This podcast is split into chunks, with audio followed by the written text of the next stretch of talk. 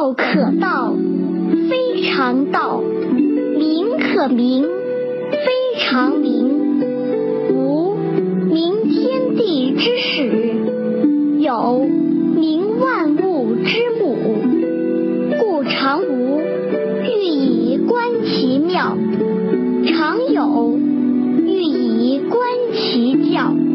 此两者，同出而异名，同谓之玄。玄之又玄，众妙之门。什么是道？整部《道德经》都在讲道，也没说出一个所以然，说明道呢是说不清道不明的。但说不清道不明也得说，尽管呢我们说出来，可能已经不是那个真实恒久的道，但是呢，起码在我们还不明白道之前，可以在心里面啊先建立一个道的概念，通过文字对道有一个初步的了解和认知。就我现在的理解能力，我认为啊，道可以分为两大类来概括，一个是有形的，一个是无形的。有形的道可以从三个方面来分析，一个呢，它是代表法则；第二个呢，它是代表规律；第三个呢，它是一切万事万物的本身。啊，无形的道也可以从三个层面来说明，啊，一是理念。二是心，三是本体。根据对道的这个反复的阐明啊，我们可以总结以下几点。哎，以在有形的部分来说，第一，有形的法则是道的一个组成部分。法则呢，是人类以及世界所有的众生生存和生活的一个规则。哎，它其中包括人类的。这个法律法规，人啊，或者是众生的伦理关系、社会关系以及其他各种关系的共同维系和尊崇。啊，第二呢，有形的规律是道的另一个组成部分，它是一切现象界，哎，万事万物运行发展的一个有序的过程。在这个过程当中呢，有个非常严密的细节和架构。嗯，它有前后运作当中啊，它具有非常稳固的一个可遵循性，始终呢不会混乱。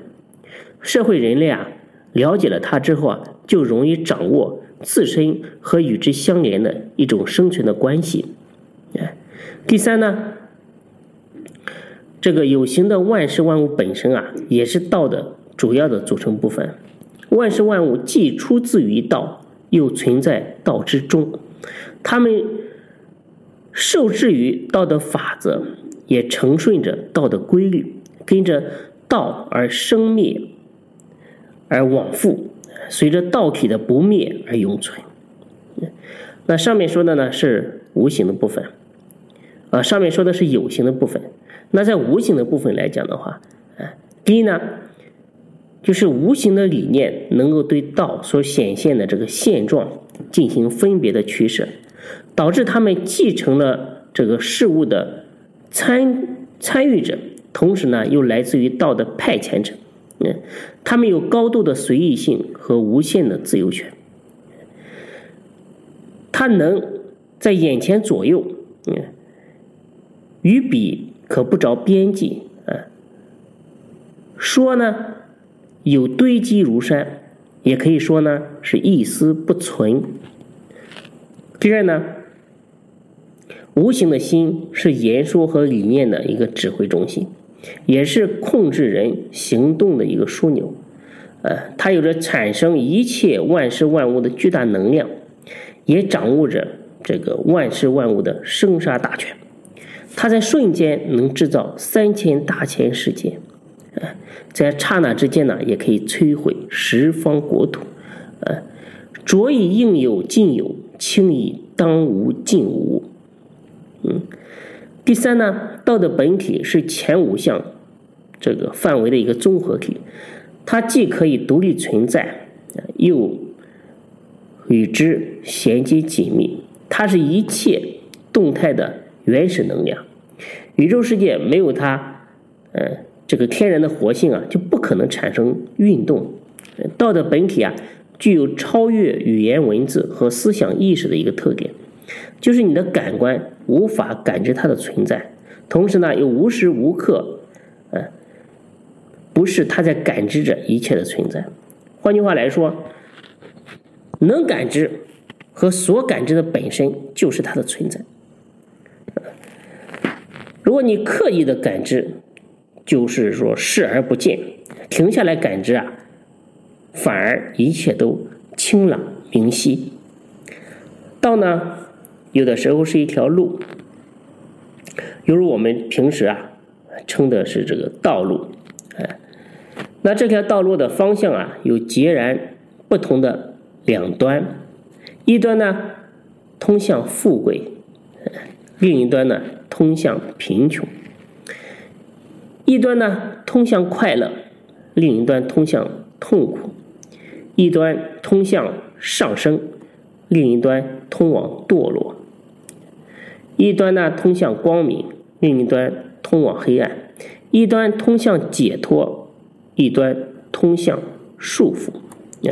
到了最终呢，我们就会发现，这条路的两端竟然是相通的，两端的终点呢还能相互转换。这高到极点开始向下。痞到极点，开始向太。原来它是一条永远轮转的一个循环之路。在这条路上，众生由于生活理念的反差，导致他们选择的方向不同，最后呢，所得到的感受和结果也完全不同。那这条路呢，分段的每一个起点和终点啊，都是由无数个小点所组成的。这些小点呢，就是我们生活当中所经历的每一件事，哎，这些事呢串起来，就形成了时间概念和生命现象。这条路的法则、规律和行进过程，就构筑了道的运动的轨迹。呃，所以站在圣人的角度，宇宙众生、芸芸万物，都是道的显现。哎，那站在凡夫的位置呢？只要一丝一毫的心去鉴别事物，就背离了道，因为凡夫的心建立在虚妄之上。说白了，人们对道的认识啊，主要取决于心性的觉和迷。觉者就是心中一尘不染，嗯，清净湛然与道相应。如果你迷了，那烦恼习气缠身，琐事连连。自然呢，就障碍了这个道，这就是老子所说的“道”啊，所讲的“德”，啊教人觉悟的一个主要的原因。那人为什么要修道？道是现实生活，是现象，同时也是心。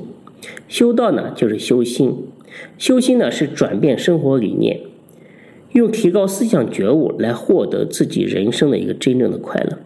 去找回自己永恒的一个生命的状态。说到底，人本身是不死的，真正的我不会随着身体的消失而消失。把身体当成我，其实是人啊意识迷惑以后的这个颠倒之见。当假我和一切物质现象的虚虚妄的不实被发掘和证实，那真我的就会呢回归到一个不生不灭的。本来的一个面目和状态，所以呢，人们往往不了解自身，甘愿无奈的在这个生老病死当中啊去流转，乐意呢从昏耗中来，在惶恐当中而离去。其实呢，每个人都有一个能发挥作用的本能的一个存在，这个作用呢，这个本能就叫做自信。它是每个人天然具有的自我本性，自信在作用的，在作用的时候叫心，哎，在另外一种名状之下叫做道，它是人和众生的一个生命的本体。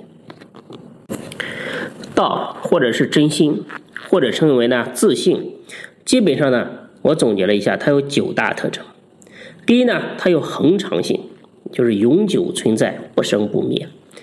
第二呢，它有清净性，它始终不受尘垢的污染，清净明澈。